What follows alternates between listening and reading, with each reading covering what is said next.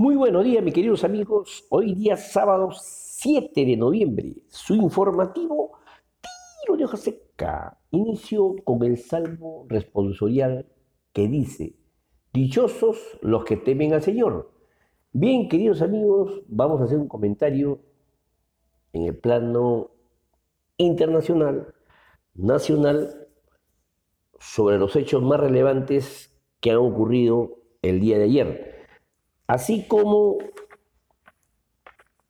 el análisis de un boletín sobre la seguridad ciudadana en América Latina y el Caribe. Bien, queridos amigos, según el reporte MINSA, al día de ayer alcanzó a la, a la cifra de contagios de 917.503 y 34.783 fallecidos en el panorama internacional podemos comentarles que el candidato demócrata Joe Biden viene superando al republicano Donald Trump, sobre todo en los estados claves como Georgia, Pensilvania, Sin embargo, en el estado de Georgia anunció que, harán un reencuentro de votos por el estrecho margen de distancias que separa en ambos, en ambos candidatos. Perdón. La Organización Mundial de la Salud indicó que se está analizando la bioseguridad en los países donde hay granja de, visiones, de bisones.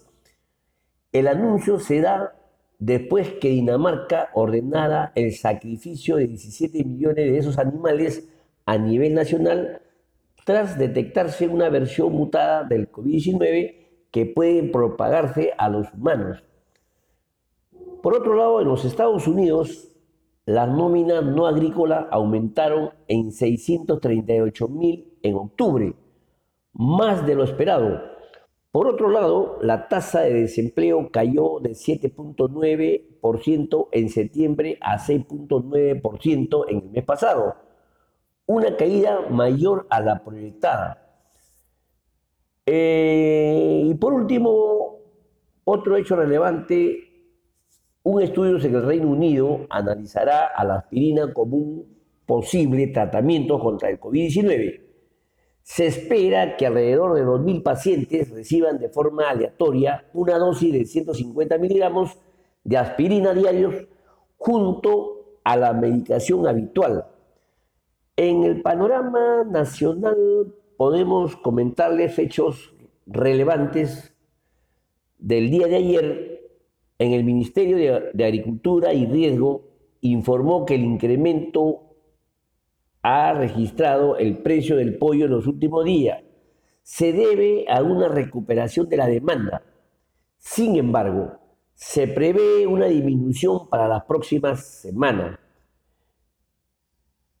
Otro hecho relevante en el Perú, en una entrevista para el diario El Comercio, el ministro de Trabajo indicó que no hay sustento para aplazar nuevamente el pago de la compensación por tiempo de servicio de noviembre por lo que los trabajadores deberán recibir dicho pago hasta el 15 de este mes en sus cuentas, seguido a la regularización de aquellos que lo hicieron en el depósito a mayo por lo de vengados a abril del 2020.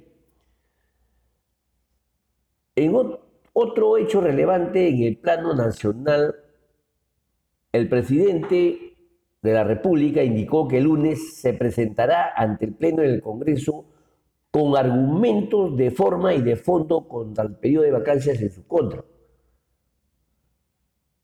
Otro hecho relevante es que la Contraloría, según, perdón, según el informe de la Contraloría General de la República, alrededor de 4.2 millones de deudores se acogerían a la ley de reprogramación y congelamiento de deudas. El documento indica que uno de cada dos deudores reprogramaría sus créditos de consumos y vehiculares con las garantías estatales. De esta manera, la Contraloría estima que la pérdida, o sea, el costo fiscal, sería de 725 millones en un escenario que Es decir, en otras palabras, una caída del 20% del PBI. Otro hecho relevante es que las expectativas de la economía a tres meses alcanzaron por primera vez desde que inició la pandemia el tramo optimista. Asimismo, las expectativas de la economía para 12 meses continuarán mejorando. Pero subsiste algo de cautela, sobre todo en los indicadores de contratación de personal y de inversión a tres meses. Todavía esto está en el terreno pesimista de acuerdo a, los informes últimos respectivamente.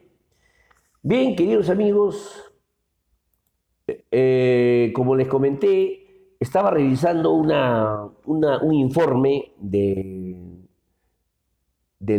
Banco Interamericano, perdón, del Banco de Desarrollo, donde hace mención, hace mención al gasto público en materia de seguridad ciudadana creció más del 50%, pero la percepción de inseguridad se mantiene alta.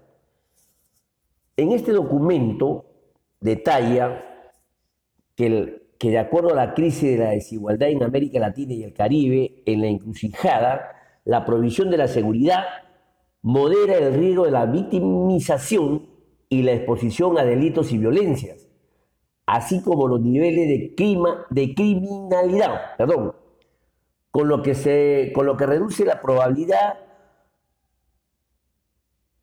Asimismo señala que, que se está haciendo uso de los recursos públicos de una manera más eh, de una manera poco eficiente y, se prevé un aumento en la criminalidad alrededor de 30% con estos mismos recursos.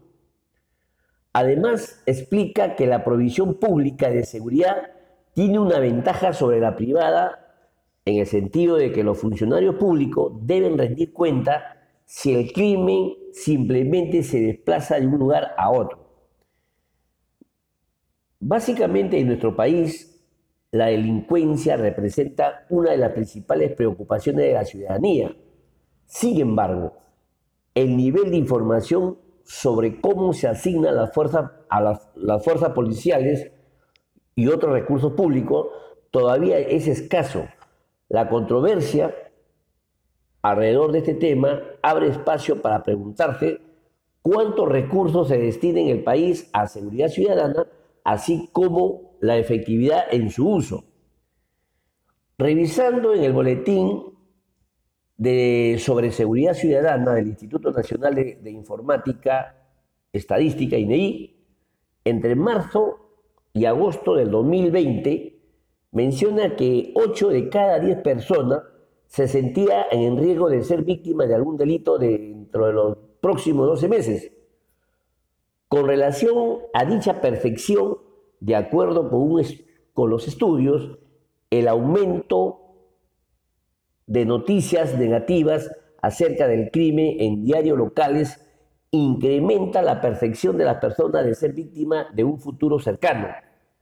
Y es uno de los fenómenos detrás de la desconfianza en los operadores de seguridad y justicia.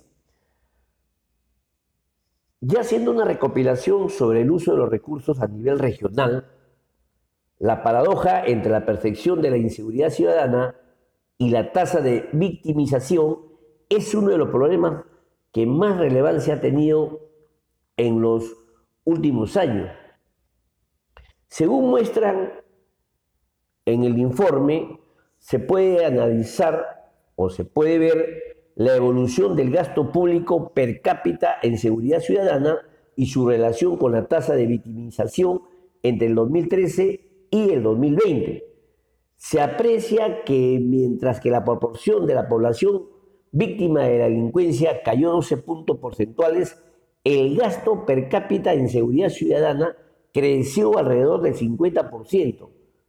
Dicho en moneda nacional, por cada persona se invierte 200, que se invertía 260 soles, hoy en día, según el periodo analizado, se invierte 390 soles por cada ciudadano.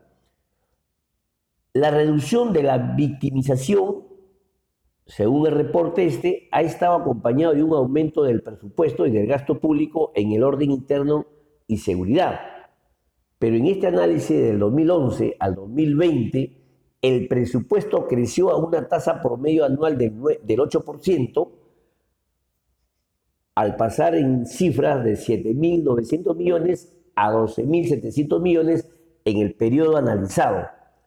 Asimismo, en octubre del 2020, a nivel departamental, la cifra muestra por gasto público de seguridad por persona de la siguiente manera. Lima mostró el mayor gasto por habitante, 663 soles. Tumbes, 547 soles. Cusco, 424 soles. Por otro lado, los departamentos con el menor gasto por habitante son Amazonas, 187 soles, Loreto, 176 soles y el Callao, 161 sol por habitante. No obstante, al analizar en conjunto el, el, incremento del gasto per cápita por departamentos y la tasa de victimización, se observa claramente una relación entre el mayor gasto y mayores víctimas de algún delito. De hecho, una comparación simple muestra una relación positiva entre más gastos y mayor incidencia de delincuencia lo que se explicaría por una mejor asignación de recursos a nivel regional, con excepción de Limas y Tupe, donde no se evidencia una, una relación clara y precisa. Si bien el gasto público es utilizado con frecuencia para explicar la capacidad operativa de una entidad para entregar un servicio al ciudadano, dada la complejidad del, del problema perdón, de inseguridad ciudadana, también es importante analizar las capacidades institucionales de los actores del gobierno nacional y los gobiernos subnacionales, medido como el grado de articulación y, alineamiento con los diversos actores privados y de la sociedad civil que juegan un rol en la lucha para combatir este problema. Otro dato importante que cabe resaltar siempre de acuerdo a la cifra del Banco Mundial, el 60% de las empresas en América Latina se ven obligados a usar recursos en seguridad privada con gastos que representan entre el 2% y el 6% de su facturación anual. Por ello, atacar el problema de la inseguridad ciudadana no solo mejoraría la calidad de vida de los ciudadanos, sino que abriría más oportunidades de crecimiento y reduciría importantes costos económicos. En ese sentido, aún más en este periodo de crisis sanitarias y económica por la COVID-19, es importante hacer un llamado al gobierno para asegurar la disposición de los recursos aplicando intervenciones efectivas basadas en evidencias que permitan incrementar la confianza de los ciudadanos en los servicios públicos en particular de seguridad y justicia, así como mejorar la capacidad de respuesta de los operadores de seguridad y justicia. Bien, queridos amigos, un tema muy complejo, sobre todo la disparada del gasto en seguridad ciudadana que no se refleja en la disminución de la delincuencia. Bien, queridos amigos, eso es todo por hoy, no sin antes eh, compartir la frase del día que dice, lo más importante es disfrutar tu vida, ser feliz es todo lo que importa. Frase de Andre Herburg, un inglés un poco, un poco desconocido su nombre. Bien, queridos amigos, feliz sábado para todos. No olviden siempre agradecer a toda persona que nos presta un servicio usar correctamente la mascarilla, protectores faciales en los transportes públicos, mis queridos amigos, no nos descuidemos, no bajemos la guardia, lavémonos la mano con agua y jabón frecuentemente, siempre hacer actividad física moderada, comer comidas sanas, frutas de preferencias y sobre todo, mis queridos amigos, amarnos los unos a los otros. Hasta el lunes, Dios mediante, que tengan un buen fin de semana. Abrazos para todos y muchas vibras. Gracias.